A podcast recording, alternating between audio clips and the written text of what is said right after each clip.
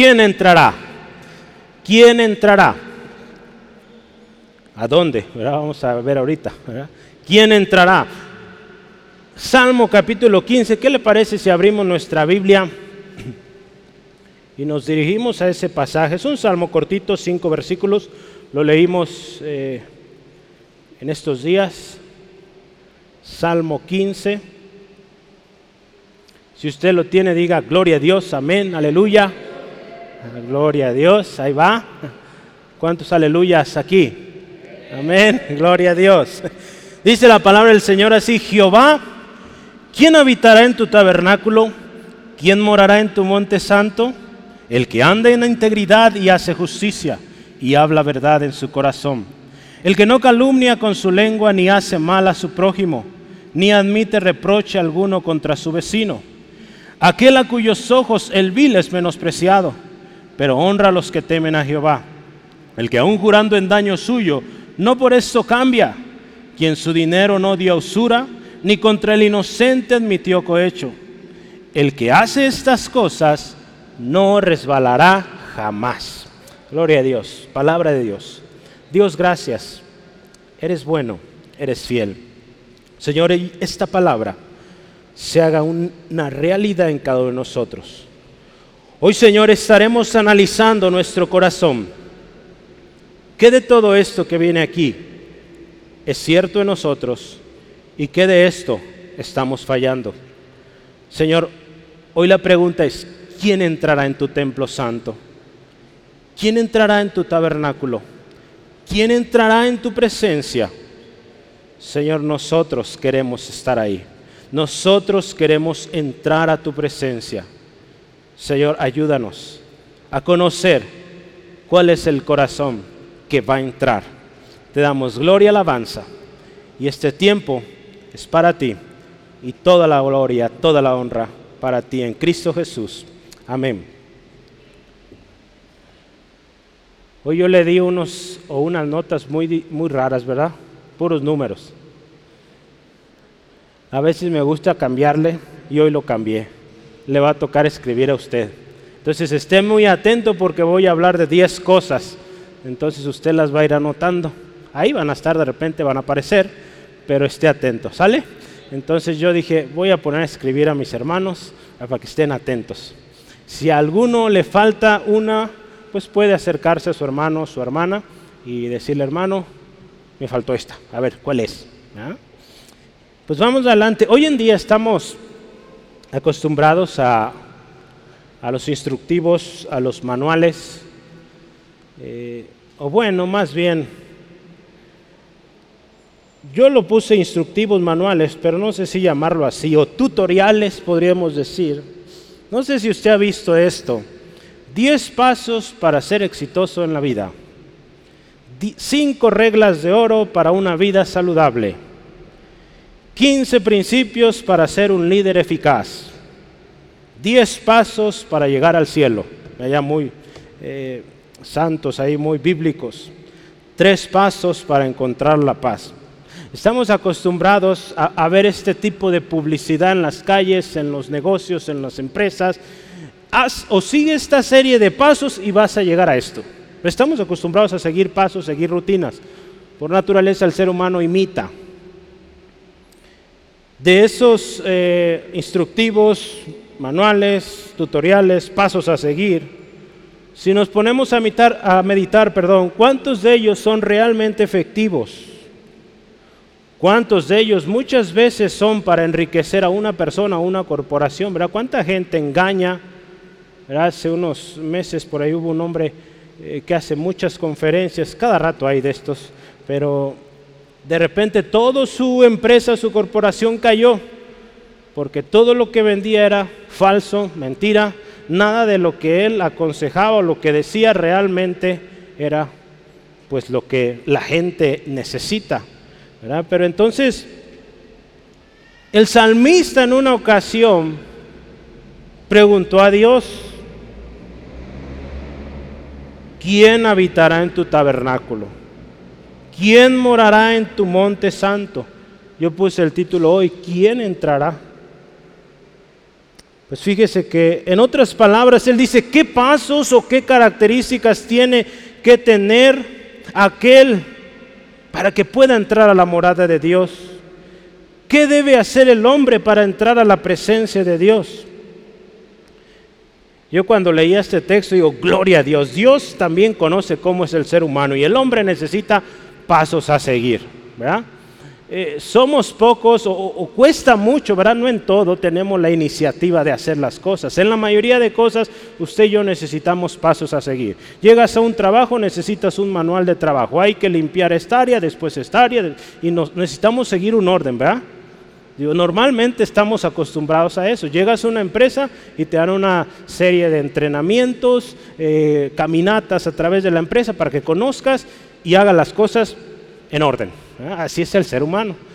Pues Dios también nos conoce, Él nos creó y nos da pasos a seguir.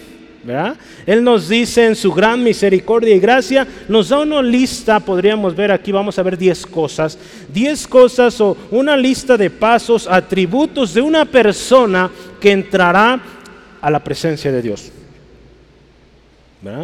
Nos habla, en otras palabras, en nuestro lenguaje.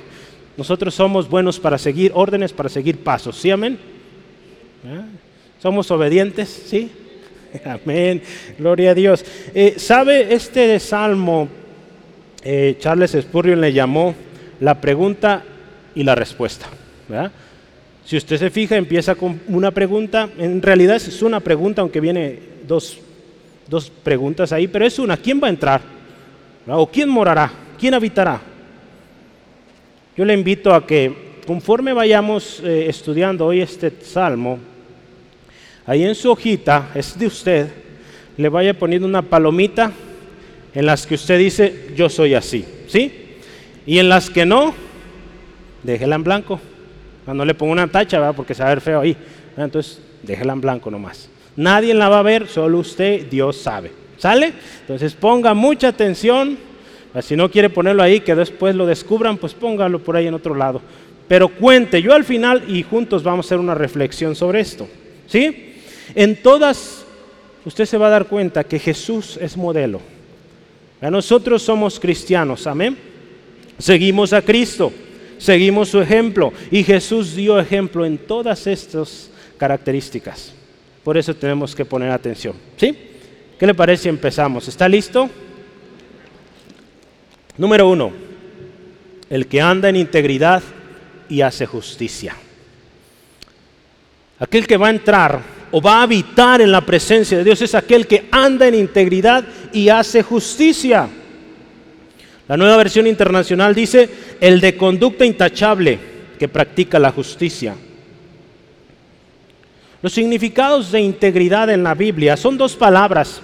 Yo tenía once, pero esta la junté porque la integridad muy pegada de la justicia, entonces la dejé en una solo. Pero integridad. En la Biblia, en el Antiguo Testamento, cuando se habla de un hombre íntegro, se habla de un hombre intachable, de un hombre perfecto, sincero, sensato, recto, moral. en el Nuevo Testamento se habla de la honestidad, de, de vivir un patrón de buenas obras. Eso es integridad. ¿Cómo cree? ¿O cómo vamos ahí en la primera? Andar en integridad es un valor diario que habla de un caminar que la gente observa. Sí, amén. La gente ve y dice, esta persona es una persona íntegra, digna de confiar. Esta conducta también, hermano, de integridad. Cuando caminamos en integridad, tenemos beneficios y hay beneficios para nuestros hijos. Ahí en Proverbios 20, versículo 7 dice, camina en su integridad el justo, escuche esto, sus hijos son dichosos después de él. Cuando hay un hombre que vive en integridad, sus hijos gozan también, su descendencia goza de, esta, eh, de estos beneficios. Cuando hay un hombre que no es íntegro, esos niños, ¿verdad? Que aún diríamos nosotros, son inocentes, sí, son inocentes. Pero la falta de integridad del padre llega a afectar a los hijos. ¿Verdad? ¿Cuántas familias quedan en la ruina por un padre que no fue íntegro en los negocios, en una empresa, encarcelado, y los hijos, la familia, endeudados, sin nada, por alguien que no fue íntegro. Yo quiero leerle algunas citas de un libro, próximamente ese libro va a estar ahí también, ahorita no está, pero eh, el pastor Miguel Núñez escribió un libro que se llama así, Vivir con integridad y sabiduría persigue los valores que la sociedad ha perdido. Y, le voy a decir qué dice este libro, yo solo resalté algunas eh, porciones de este libro, pero se las voy a leer. La crisis, o más bien hay una crisis de valores en el día de hoy o en el mundo de hoy. Y esta crisis de valores ha traído consecuencia a nivel del individuo, a nivel familiar y a nivel instituciones. La falta de integridad en un hombre le afecta a sí mismo, afecta a su familia y si éste trabaja en una empresa o tiene un negocio, afecta a su negocio. ¿Sí es así? Un hombre que trabaja haciendo tranzas, ¿verdad? como decimos acá comúnmente, no le puede ir bien y afecta a los suyos o a los que están a su cargo. Yo le voy a leer lo siguiente, la integridad es un valor que garantiza todos los demás valores. Si un hombre es íntegro en su corazón, el resto de las cosas que él hace también van a ser bien valoradas. Sin la integridad la sociedad pierde, pierde su norte y todas sus instituciones pierden su estabilidad, como lo hemos visto en las instituciones financieras y en múltiples gobiernos. Si hemos visto esto, ¿verdad? La falta de integridad de nuestros gobiernos tienen el país como está. La falta de integridad de nuestras autoridades tiene la ciudad, tiene la empresa donde usted y yo trabajamos, donde estamos. Hace algún tiempo, en la empresa donde yo laboro hubo una falta de integridad a niveles muy altos. Tuvieron que despedirlo, pero afectó muchísimo a la empresa. Gloria al Señor se ha venido restaurando en los últimos años y más glorioso que el último presidente es cristiano. Pues mejor que eso no puede haber, ¿verdad? Pero una falta de un hombre de integridad en su labor, en sus relaciones con sus empleados, vino a causar un tremendo desequilibrio. La integridad, escuche esto, no es necesariamente lo mismo que honestidad. Escuche esto. La honestidad debe llevarnos a admitir la falta. Cuando usted y yo somos honestos, admitimos cuando nos equivocamos. ¿verdad? Pero la integridad, escuche esto, esto está más interesante. La integridad nos hace no cometer la falta. ¿sí? Si usted es íntegro, ¿verdad? hablamos que es íntegro, perfecto, eh, eh, una persona intachable, no va a cometer la falta. Entonces no es lo mismo honestidad, integridad. Entonces fíjese cómo nos dice la palabra, ¿quién entrará? ¿Quién habitará en el tabernáculo? ¿Quién morará en el monte santo? El que es íntegro, el que es intachable. También nos dice el que hace justicia. Ahí se trata de una acción, ¿verdad? Si usted ve el verbo ahí usado, es hacer, hacer. Hay que hacer, no hablar solamente. Se trata de una acción. La justicia no solo se enseña de palabras, se hace, se enseña en la práctica. Dios así nos enseña.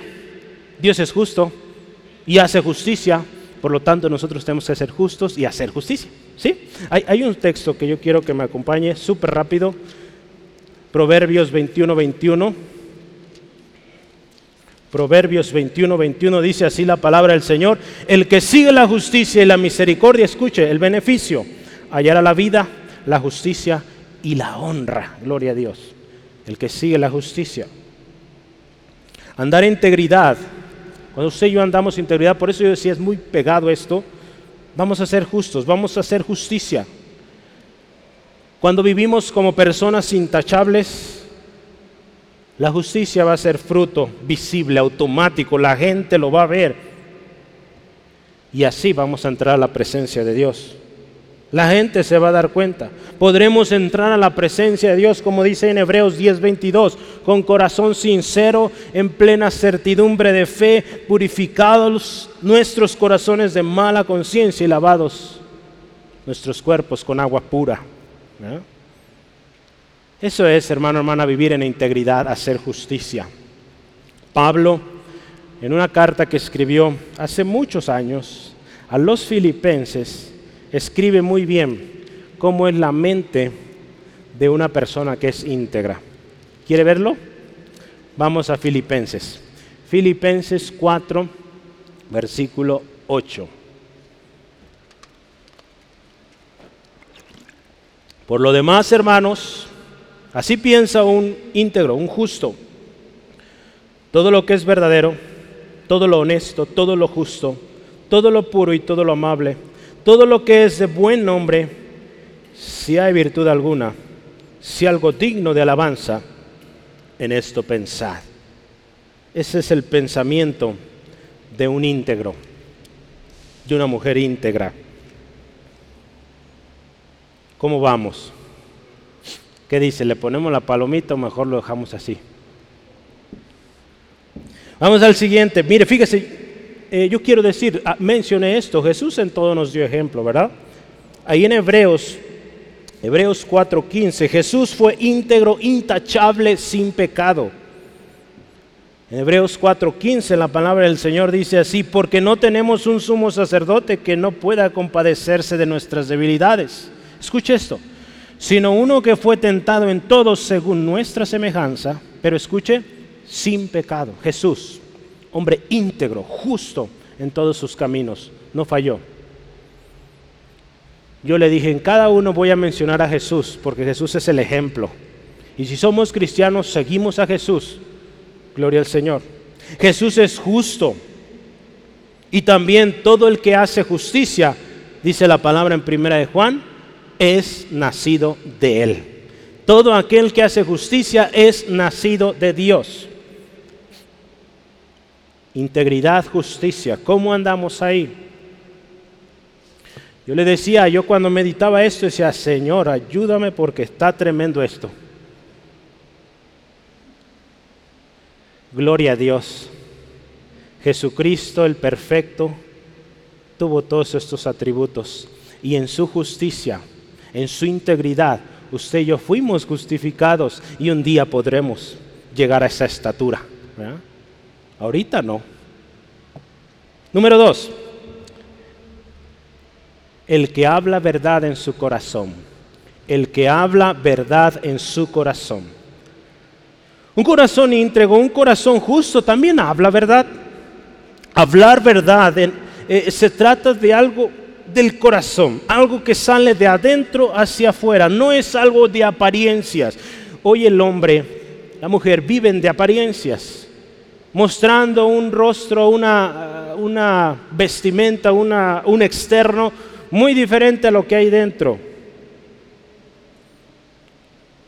Yo quiero que recordemos esto y es que Dios conoce nuestro corazón. Con Él no podemos venir con apariencias. Y si Dios todo lo está viendo, pues más nos vale caminar en verdad. En Jeremías capítulo 17, versículo 10, dice el Señor así, yo Jehová que escudriño la mente, que pruebo el corazón para dar a cada uno según su camino, según el fruto de sus obras. Dios conoce nuestros corazones. ¿Quién entrará al tabernáculo del Señor? ¿Quién habitará o quién estará en el monte santo? El que habla verdad en su corazón, ¿verdad? Que desde su corazón, la palabra nos dice también que de la abundancia del corazón hablará la boca.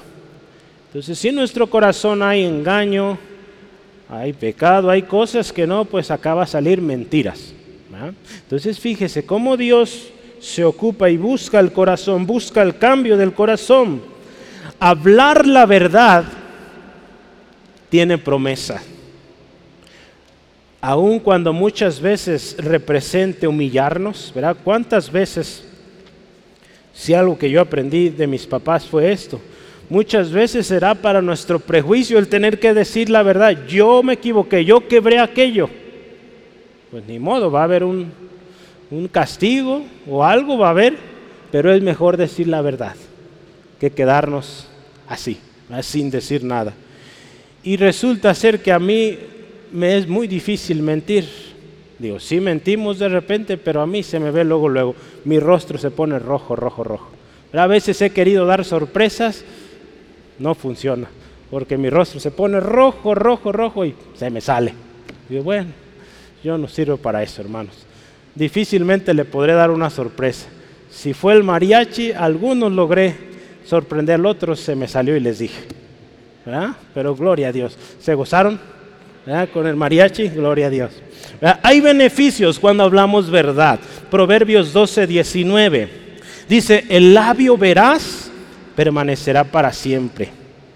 Escuche esto, pero la lengua, o más la lengua mentirosa, solo un momento. El mentiroso no prospera, no dura. Usted lo ha visto, cuántas empresas, gente que empieza trabajando con mentiras, no prospera, no le va bien. Aparentemente parece que va prosperando, va mejorando, y, pero tarde o temprano es cachado, es encontrado en su mentira y todo se acaba. Andemos en verdad.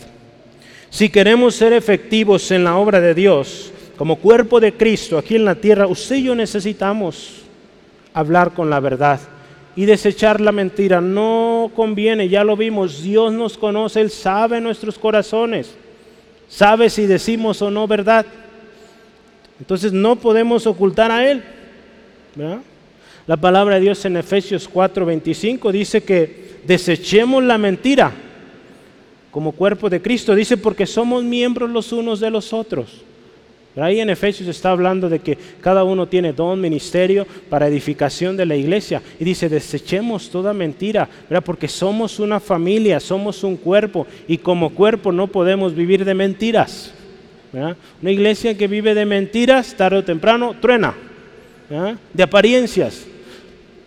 Mejor, hermano, hermana, digamos, pidámosle perdón al Señor, estemos a cuentas y vamos adelante. Todos fallamos, usted y yo estamos dándonos cuenta, apenas llevamos dos cosas y no sé si a las dos le puso palomita, pero nos damos cuenta que nos hace falta mucho, mucho para llegar a esa estatura del varón perfecto que es Cristo.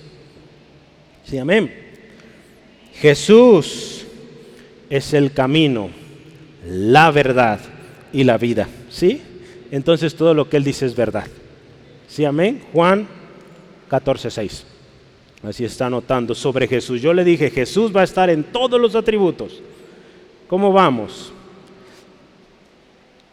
Al final usted voy a decir, saqué 10, saqué 8, 9, 6, 5, reprobé. Ay, caray. Gloria a Dios está aquí.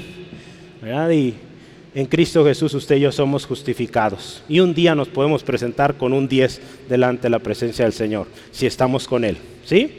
Entonces, no se me asuste pero es bueno que veamos qué nos hace falta. Vamos a ver, número 3. Otra cosa ahí. En el versículo 3 al inicio dice, el que no calumnia con su lengua. El que no calumnia con su lengua. Ay, este pequeño miembro de nuestro cuerpo, la lengua. Qué tremenda es, ¿verdad? se ha logrado domesticar muchos animalitos bravos, tremendos de domesticar, pero ese pequeño miembro en nuestra boca, la lengua, qué tremendo. ¿En qué problema nos mete cada rato? ¿verdad? Yo me sorprendo cómo una palabra desata terribles cosas. Guerras, tanta cosa desatada en el mundo hoy. Dice la palabra de Dios que hay un peligro tremendo ahí en Santiago 3, 5 al 6. Dice así también, dice la lengua, dice, es un miembro pequeño, indefenso, podríamos decir, pero dice, se jacta de grandes cosas. He aquí cuán grande bosque enciende un pequeño fuego. Y la lengua es un fuego, un mundo de maldad. La lengua, está, la lengua está puesta entre nuestros miembros y contamina todo el cuerpo e inflama la rueda de la creación y ella misma es inflamada por el infierno. Hijo, qué feo, qué tremendo es. Dios dice lo siguiente sobre los calumniadores, sobre los que dan rienda suelta a su lengua. Dice esto, Salmo 101.5. Al que solapadamente infama a su prójimo, yo lo destruiré, dice Dios. No sufriré el de ojos altaneros y de corazón vanidoso. Hay destrucción al calumniador. Queremos, hermano, hermana, hace más de 20 años hubo una serie de estudios sobre esto.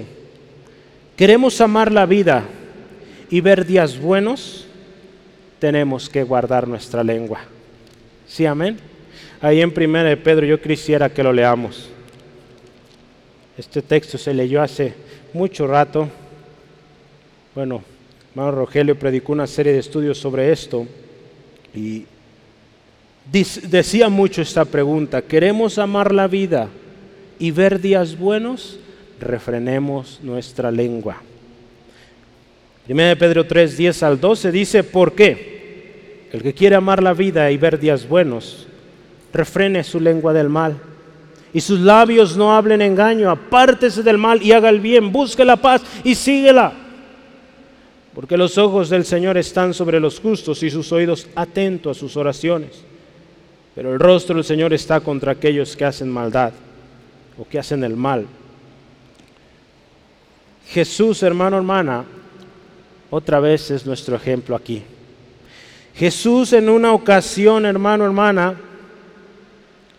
o en las últimas horas, día, él escuchó tantas injusticias, tantos abusos, tantas mentiras de sí, de aquellos que lo acusaban en frente a Pilato. Tantas mentiras lo, acusaban de una y mil cosas. Pero si usted ve la palabra de Dios, no vamos a poder leer todo el texto, pero Mateo 27, ahí está la cita. Si usted ve ahí dice, él no abrió su boca, no dijo nada. Él pudo con su autoridad pararse y decir estos son unos mentirosos, emitir juicio para ellos, pero no, dice, callado, no dijo nada, no respondió nada. Pilato le decía, ¿tú qué respondes? Nada, no respondía.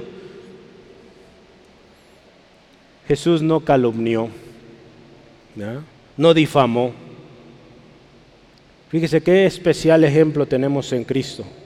¿Cuántas cosas dijeron de Él y no dijo nada? ¿Cuántas veces nosotros, verdad? A veces nos dicen mínima cosa, ¿verdad? ¿Quién movió esta silla? Yo no. Ah, ¿Fuiste tú? No, yo no fui. Y empieza ahí todo el asunto, a echar mentiras y tremendo. Por cualquier cosita, ¿verdad? Todo queremos presentar defensa. Dice aquí la palabra, ¿quién entrará ¿O quién habitará en su tabernáculo? ¿Quién morará en el monte santo? El que no calumnia con su lengua. ¿Cómo vamos? Número cuatro. ¿Qué más dice ahí en el versículo 3, segunda parte? El que no hace mal a su prójimo. Yo quiero aquí que vayamos en nuestras Biblias, por favor, Jesús da una explicación magistral, es preciosa, especial, no hay nada mejor para entender quién es el prójimo y de qué se trata. Así que vamos y leamos juntos. Toda, no vamos a poder leer todo, pero varios versículos sí. Lucas 10, 30 al 37. Escuche, eh, aquí Jesús está hablando con un hombre. Y este hombre le dice, ¿qué debo hacer para heredar la vida eterna? Jesús le dice, ¿qué está escrito en la ley? Y él le dice este hombre, amarás al Señor con todo tu corazón, con toda tu mente, con toda tu alma, tus fuerzas y a tu prójimo como a ti mismo. Ok, pero ¿cuál es el prójimo? Jesús responde esto. Versículo 30, un hombre descendía de Jerusalén a Jericó y cayó en manos de ladrones, los cuales le despojaron e hiriéndole se fueron dejándole medio muerto. Aconteció que eh, descendió un sacerdote por aquel mismo camino y viéndole pasó de largo. Asimismo un levita llegando cerca de aquel lugar y viéndole pasó de largo. Pero un samaritano que iba de camino vino cerca de él y viéndole fue movido a misericordia. Y acercándose, viendo sus heridas, echándole aceite y vino, Poniéndolo en su cabalgadura, lo llevó al mesón y cuidó de él. Otro día al partir, sacó dos denarios y los dio al eh, mesonero y le dijo, cuídamelo, y todo lo que gastes de más, yo te lo pagaré cuando regrese. ¿Quién pues de estos tres te parece que fue el prójimo del que cayó en manos de los ladrones? Él dijo, el que usó la misericordia con él. Entonces Jesús le dijo, ve y haz tú lo mismo. Fíjese, Jesús enseñó con su propia vida el amor al prójimo. Cuando todos pasaban de largo, como este sacerdote, o este predicador, este pastor, ¿verdad? podemos decir, ay, ya voy tarde al culto y no voy a alcanzar, corriendo. Por eso es bueno llegar temprano. Un levita, el de la alabanza, el de la batería, corriendo, corriendo porque ya va a empezar. Ve a alguien ahí tirado y pasa de largo. Pero un samaritano, movido a misericordia. Muchos pasaron de largo en nuestras vidas. Pero un día Cristo vino, nos tomó, nos sanó, nos restauró proveyó para nuestra necesidad, nos vistió, nos dio herencia, nos dio vida eterna, nos justifica, nos santifica. ¿Cuántas cosas no ha hecho el Señor por usted, por mí? Cuando muchos pasaron de largo, Jesús amó al prójimo, usted y yo. Entonces, ¿quién entrará, hermano, hermana? ¿O quién habitará en el tabernáculo? ¿Quién morirá, perdón, morará en el monte santo? el que no hace mal a su prójimo. Jesús nos enseñó con esta parábola en qué consiste ese amor, esa misericordia hacia el prójimo. Cuatro llevamos. ¿Cuántas de esas usted le puso palomita? No me diga, pero usted sabe, usted y Dios. Número cinco. ¿Qué dice ahí? El que no admite reproche alguno contra su vecino. Otra vez, el que no admite reproche alguno contra su vecino. Esto es algo tremendo también. La nueva versión internacional dice aquí que no acarrea desgracia a su vecino. ¿Qué es reprochar? ¿Qué, es reprochar? Si yo le pregunto, ¿qué es reprochar? Reprochar es echar en cara. Es atribuir a alguien las consecuencias de una acción dañosa e ilegal mediante una exigencia. Nosotros por naturaleza somos muy buenos o dados a excusarnos y siempre buscar un culpable de todo. Las causas naturales no son una opción para nosotros, tiene que haber un culpable. Muchas veces somos así, reprochamos todo. En una cita un libro dice, Dios es tolerante con aquellos que destruyen, perdón, Dios es intolerante con aquellos que destruyen a otros con sus palabras. La calumnia y el descrédito provienen de una actitud de odio y deseo de dañar a los demás. ¿Cuántos hombres hoy en día, ya el otro día platicamos, están haciendo muchísimo dinero hoy en las redes sociales con esto? calumniando, reprochando, poniendo a gente en descrédito. Después de la resurrección Jesús le hace una pregunta a Pedro. Si se acuerda de esa pregunta, se la hizo tres veces. ¿Qué le dijo? Pedro, ¿me amas? Pedro, ¿me amas? Pedro, ¿me amas? Estas tres veces recordaron la mente de Pedro aquel momento donde él le negó tres veces.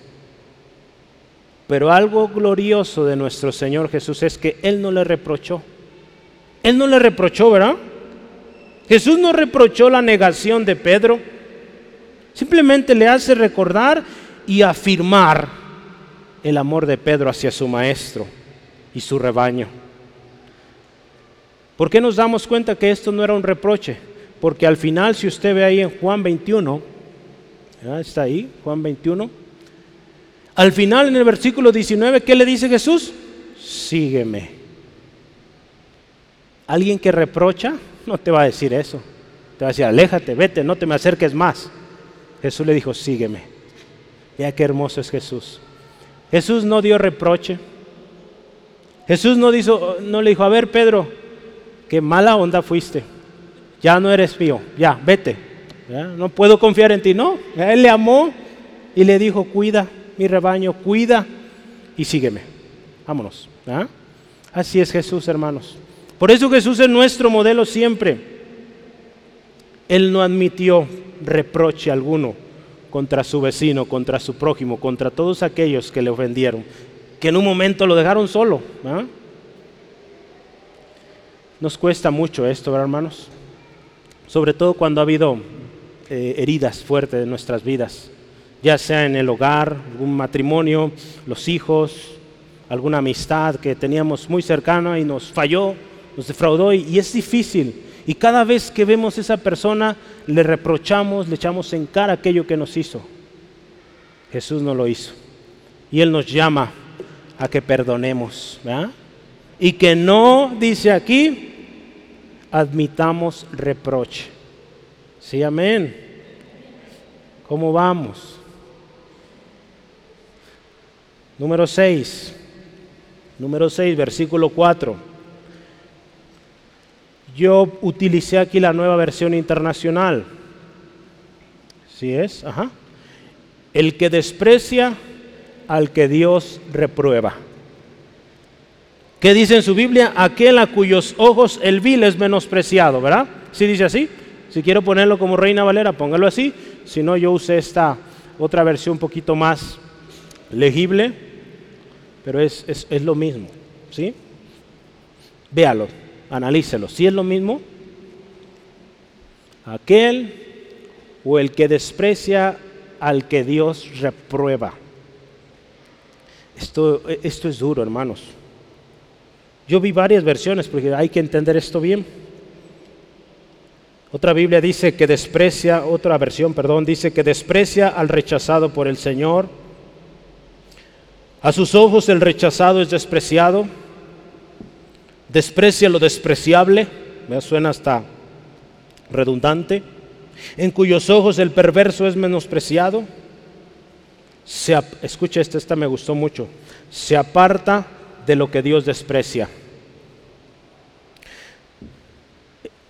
Este atributo se trata de, de aquel varón que Salmo 1.1 dice, no anduvo en consejo de malos ni en camino de pecadores han dado, ni en silla de escarnecedores se ha sentado. De este es del que está hablando. De aquel que no convive con el malvado, con el pecador, con el que Dios ha desechado por su maldad. Es algo duro de entender, hermano, hermana, porque decimos, ¿cómo es posible que vamos a rechazar?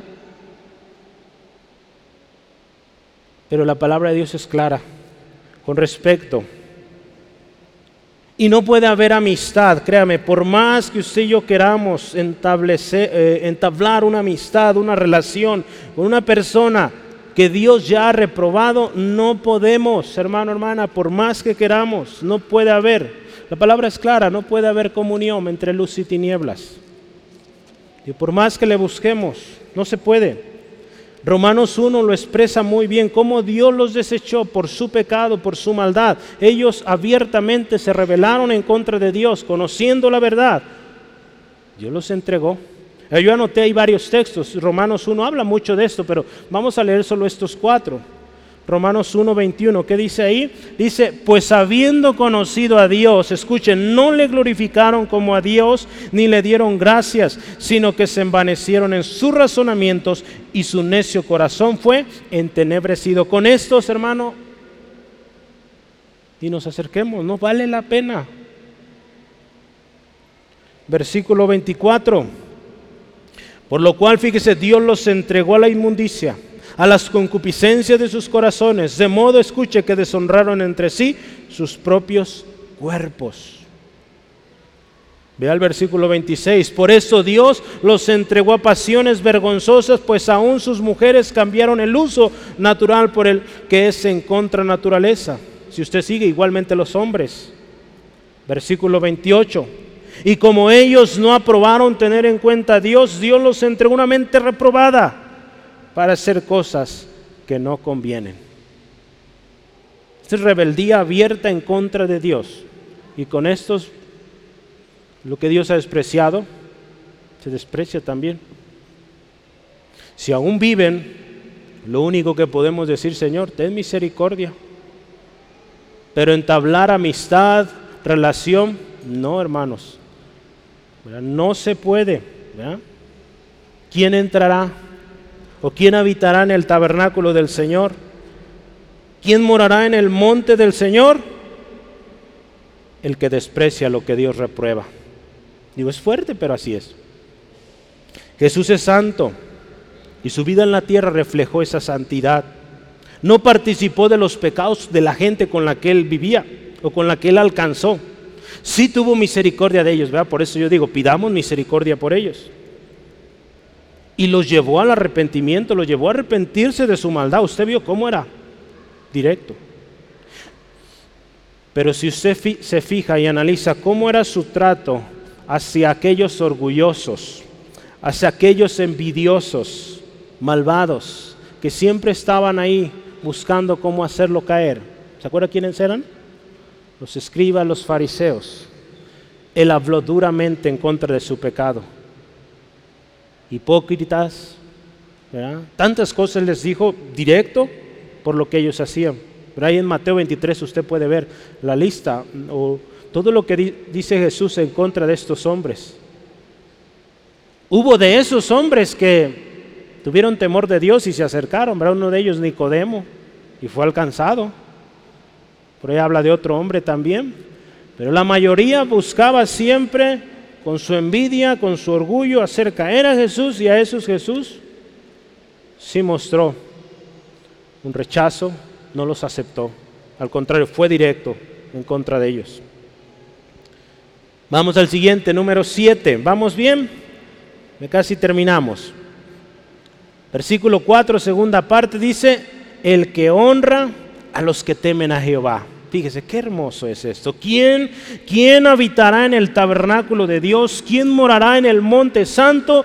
El que honra a los que teman a Dios. Cuando hablamos de esto, podremos contrastar con lo anterior. Este hombre desprecia los que deshonran a Dios, pero se acerca, honra a los que honran a Dios. Dice la palabra de Dios en 1 Samuel 2.30, Dios honra a los que le honran. ¿Sí? Sí, amén. La palabra de Dios nos dice que honremos a todos. Vamos a partir de ahí. 1 Pedro 2.17. Pero, pero, hay un tratamiento especial que usted debe tener, como lo dice aquí la palabra, a los que honran a Dios ahí en Gálatas 6:10, ¿verdad? Que no nos cansemos de hacer el bien, ¿verdad? Y sobre todo dice, hagamos bien a los de la familia, a los de la familia de Dios, Aquellos que honramos a Dios, ¿sí, amén? usted y yo tenemos un compromiso de honrar a los que honran a Dios, ¿sí, amén? Si usted honra a Jesús, Él honró al Padre, entonces estamos también honrando al Padre. Honrar es respetar. Honrar es enaltecer, premiar el mérito de alguien. Yo quiero leerle una cita pronta. Dice, tenemos una deuda de honor con todos los hombres buenos y no tenemos derecho a, entregar lo que se les debe a las personas viles que se encuentran en lugares altos. Escuche esto, cuando los hombres malos están en el cargo, nuestro deber es respetar el cargo, pero no podemos violar nuestras conciencias tanto como para hacer otra cosa que despreciar a estos hombres. Y por otro lado, cuando los verdaderos santos están en la pobreza o la angustia, debemos compadecernos de sus aflicciones y no obstante honrar a estos hombres. Honrar a aquellos que honran a Dios. Y aquel que no honra a Dios, pues no le podemos dar honra. Como dice esto, lo escribió eh, Charles Spurgeon hace algunos años, pero él decía, respetamos la autoridad, pero no honramos, no damos honra, no damos mérito a ese corazón malvado que está ahí. No podemos. Honraremos a aquel que teme al Señor. ¿Sí, amén? ¿Quién entrará a la presencia de Dios? El que honra a los que honran a Dios. Porque usted, al usted estar honrando a alguien así, está honrando a Dios también. Jesús, durante toda su vida como humano, dio honra a sus padres. ¿Sí? Ahí en Lucas 2, 51 y 52 usted puede ver la historia, pero dice que Jesús se sujetó a sus padres y dice crecía en gracia para con Dios y para con los hombres. Él honraba. Uno de los mandamientos es honra a tu padre y a tu madre, ¿verdad? Entonces, así es. El que honra, pues recibe honra, porque Dios honra a los que le honran. ¿Sí, amén? Gloria a Dios. Y si usted y yo estamos honrando a Dios, créame, va a recibir usted también honra de otros. ¿Sí? Gloria a Dios. ¿Cómo vamos? Siete, ¿verdad? Siete, número ocho. Vamos, adelante. Ocho. Versículo 4, la tercera parte. Dice, el que aún jurando en daño suyo, no por eso cambia. Le doy tiempo para que lo escriba. El que aún jurando en daño suyo, no por esto cambia. En otras palabras, el que cumple sus promesas, que si dice algo se mantiene firme y hasta el final, aunque represente daño. En una ocasión nosotros contratamos un servicio en casa y este hombre muy formal dijo, si falla, yo voy hasta su casa y lo arreglo eran unas llaves, unas llaves especiales. No podía, fue aquí en el centro, ir hasta su casa allá en Zapopan, pues es retirado. Pero él dijo, quedaron bien estas llaves. Si falla, yo voy a su casa. Pues pobre señor, fallaron. Tuvo que ir hasta la casa. ¿eh? Tuvo que ir dos veces porque primero tuvo que ir para traerse el mecanismo, traérselo a su taller, hacer la llave bien para que entrara y regresar. Pero cumplió su palabra. ¿eh? A muchos nos cuesta esto, cumplir nuestra palabra.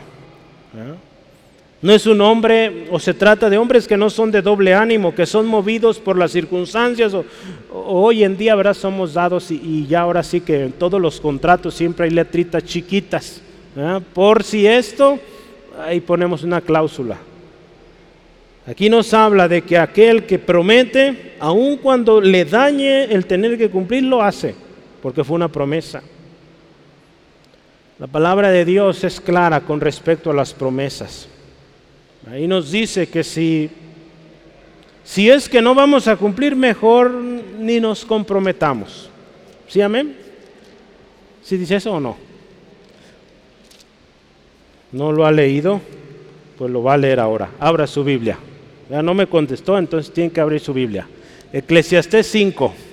Ahí va el texto, no se apure, eso va a pasar. Eclesiastes 5. ¿Qué nos dice la palabra sobre las promesas? Yo quiero que vea usted ahí esto. ¿sí? Eclesiastés 5, versículos 5 al 6 dice así la palabra, mejor es que no prometas y no que prometas y no cumplas. No dejes que tu boca te haga pecar ni digas delante del ángel que fue ignorancia. Porque ¿qué harás? que Dios se enoje a causa de tu voz y que destruya la obra de tus manos. Vea, hay juicio de Dios también cuando nosotros no cumplimos. Hay destrucción. Por eso hay que cumplir. ¿sí? Y si estamos dudosos de poder, mejor no, mejor no prometamos. Ahorita no se puede, más adelante. Ya, no pasa nada. La nueva versión internacional es el hombre que cumple con lo prometido aunque salga perjudicado. Jesús también nos dio ejemplo ahí. A pocas horas de su crucifixión, su carne estaba, podríamos decir su carne, su humanidad, estaba, digamos, temerosa a lo que venía,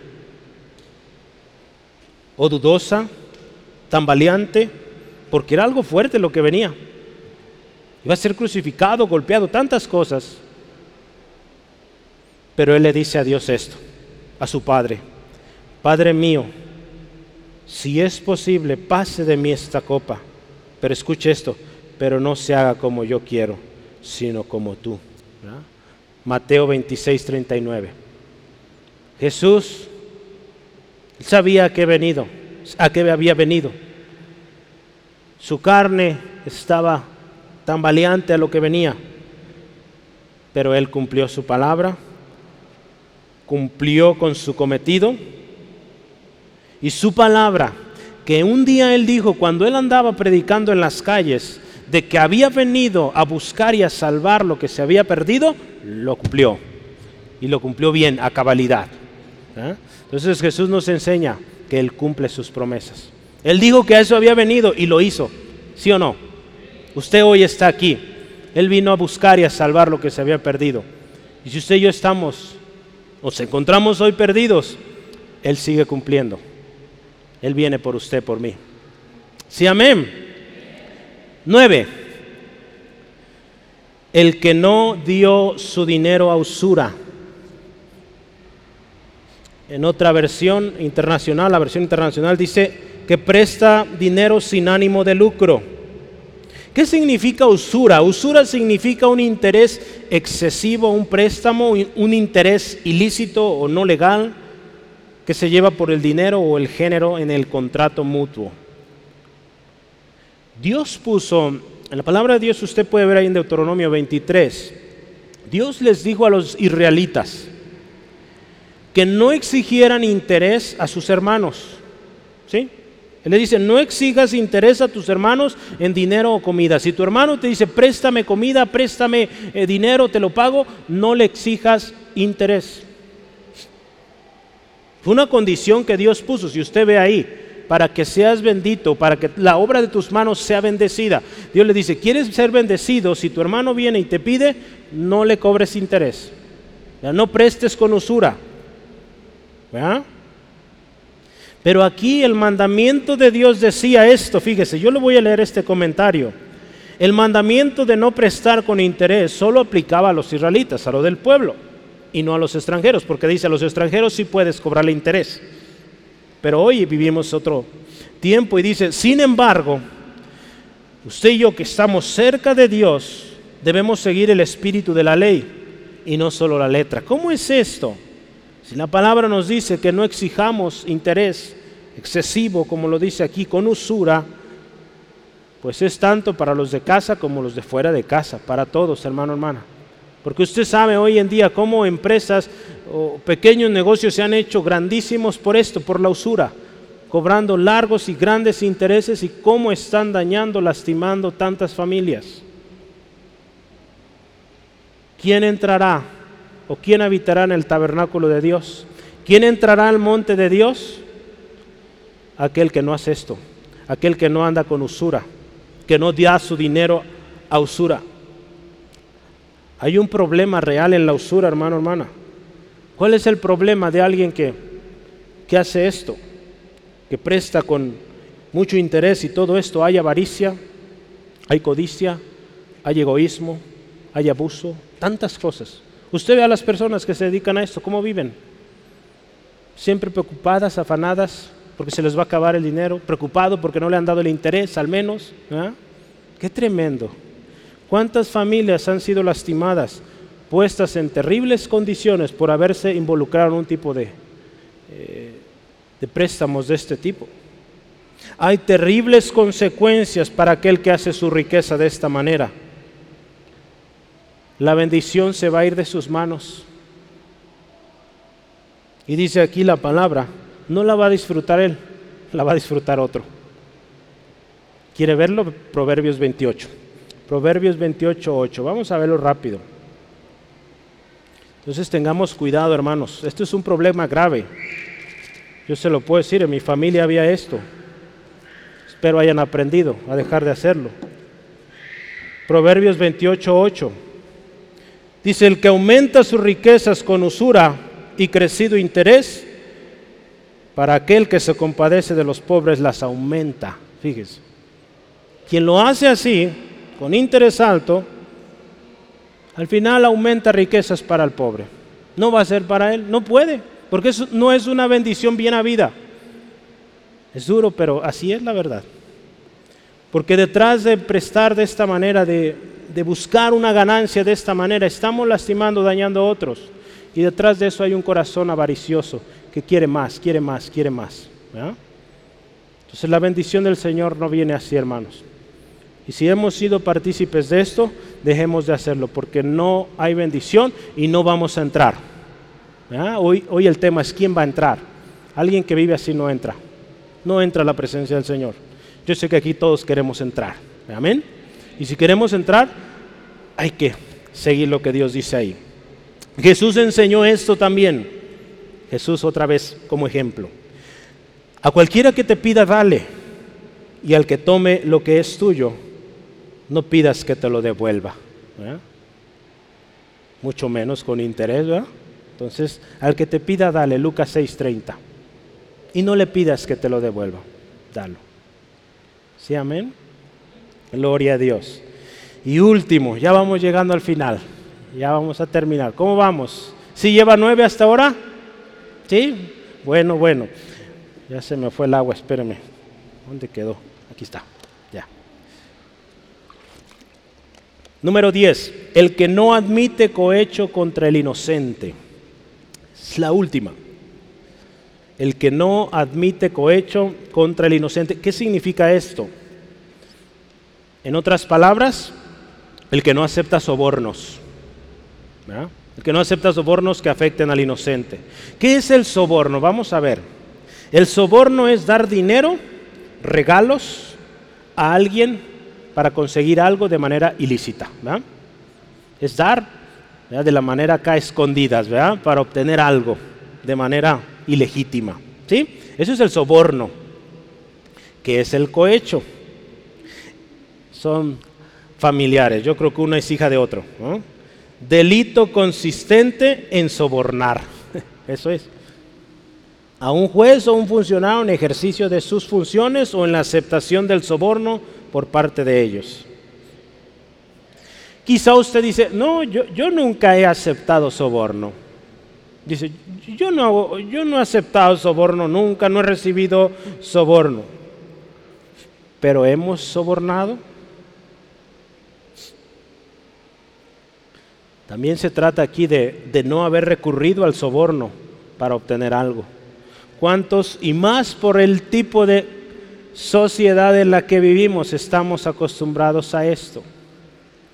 En una ocasión yo iba en mi carro, iba alguien conmigo ya alguien mayor.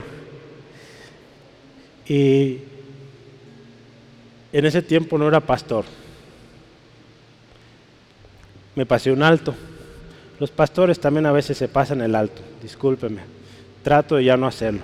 Ore por mí, que no me enoje ahí en esos temas, pero ahí vamos. Pero en esa ocasión me pasé un alto.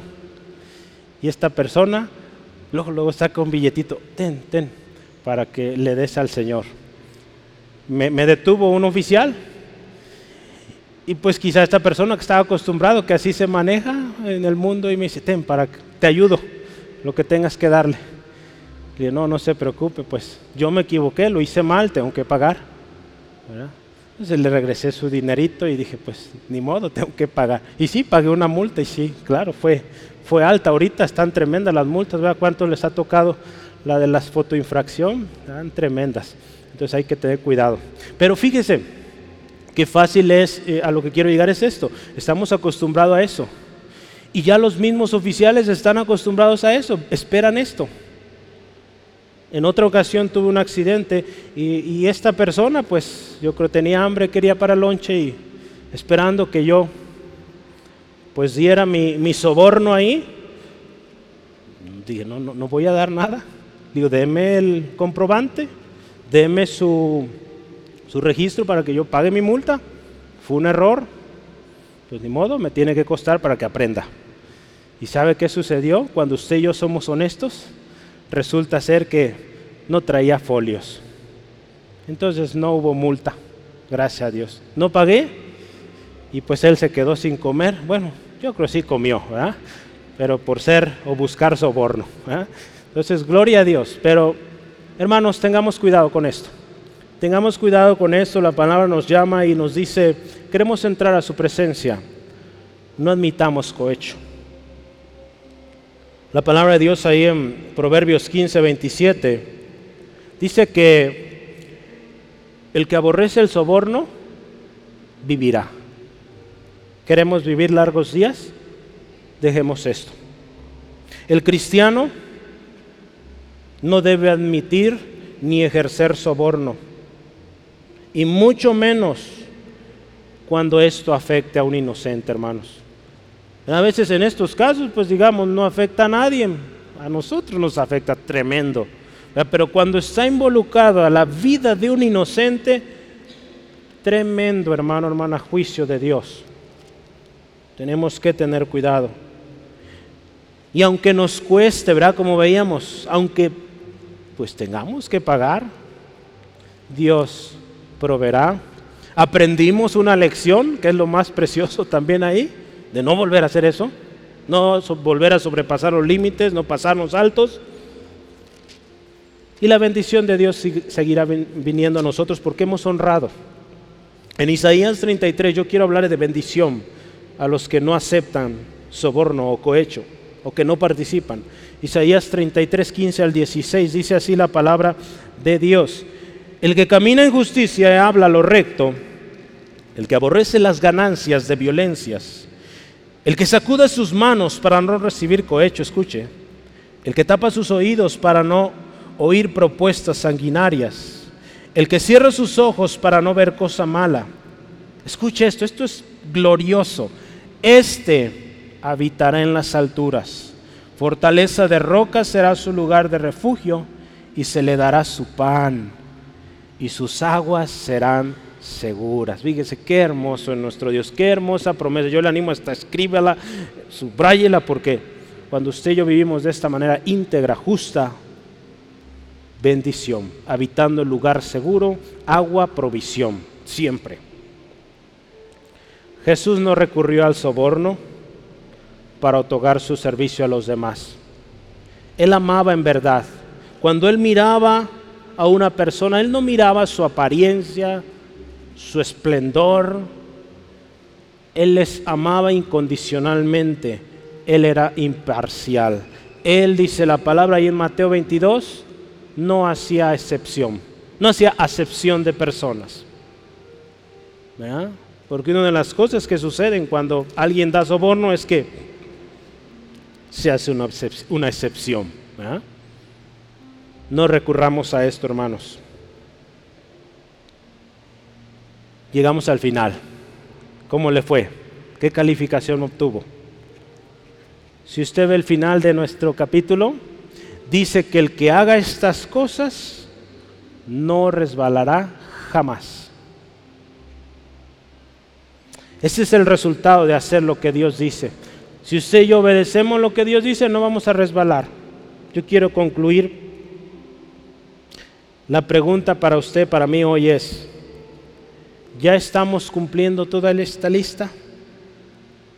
¿Qué calificación tenemos? ¿Tenemos 10 de 10, 9 de 10, 6 de, 6 de 10, 0?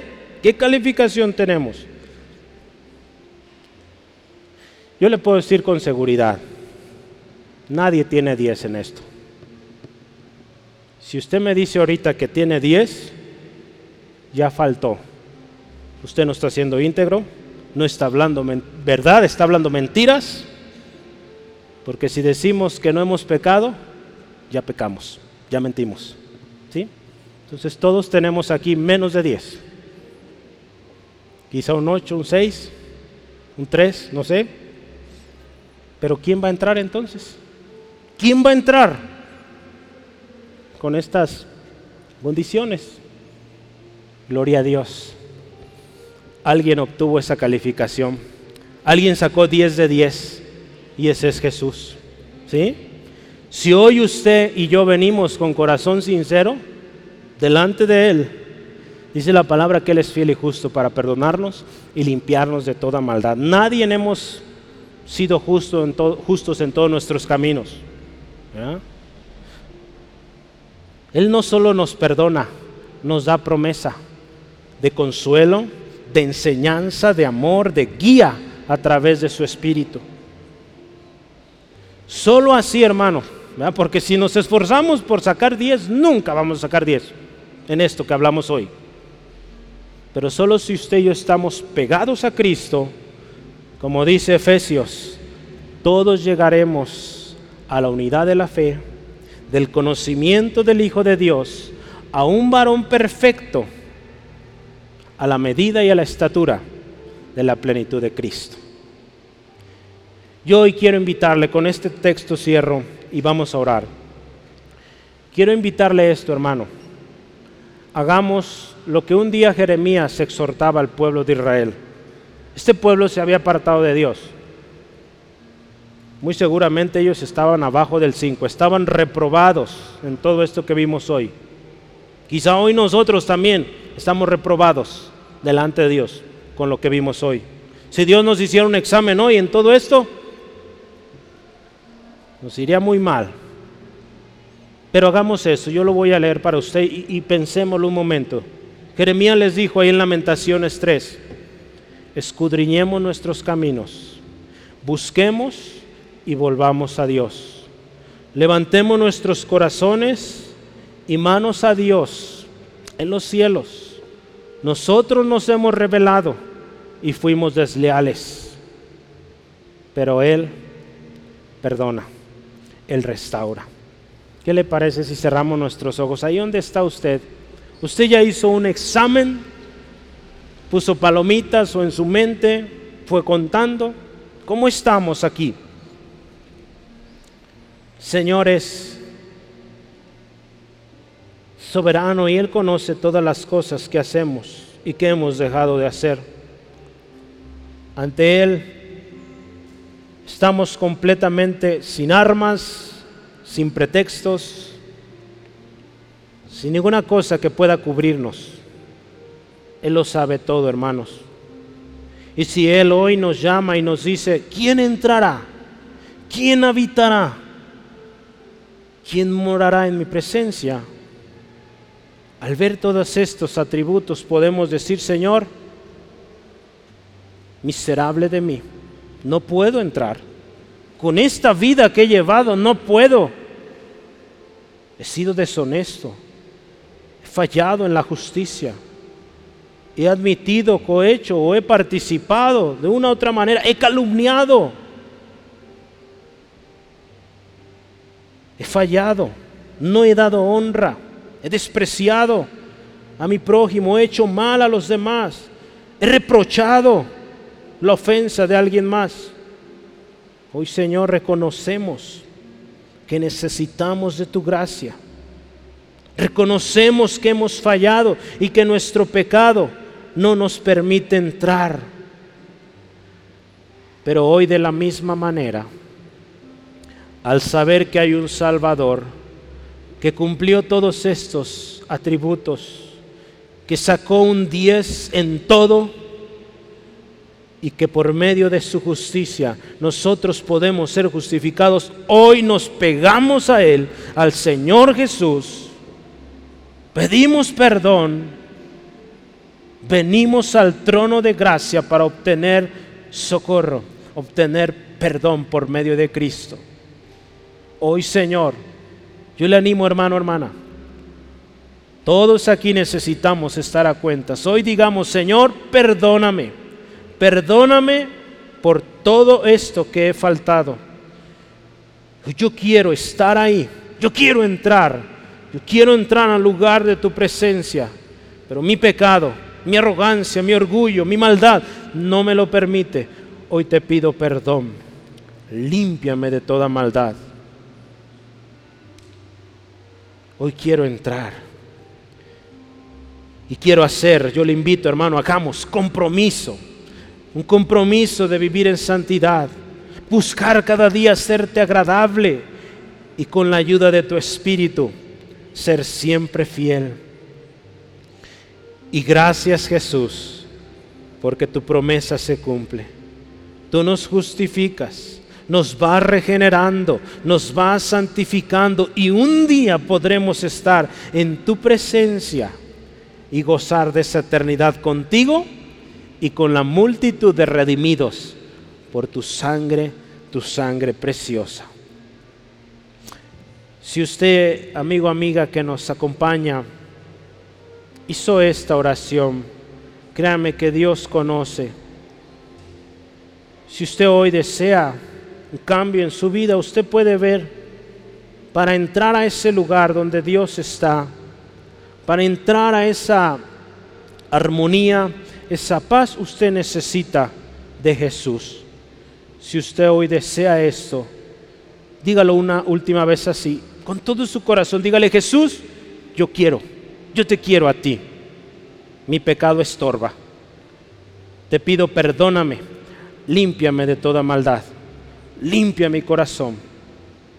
Y de ahora en adelante me comprometo a vivir para ti, a buscar serte agradable, a seguir tu ejemplo y buscar ser edificado, de manera que un día pueda conocerte tal como eres y vivir en armonía contigo y con la iglesia, con la familia que me has dado.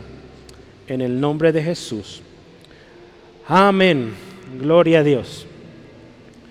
Qué hermoso es saber, hermano, hermana, que pues si reprobamos, de hecho todos reprobamos, gracias a Dios en Cristo somos justificados y presentados delante del Padre como puros, limpios. ¿Sí? Amén.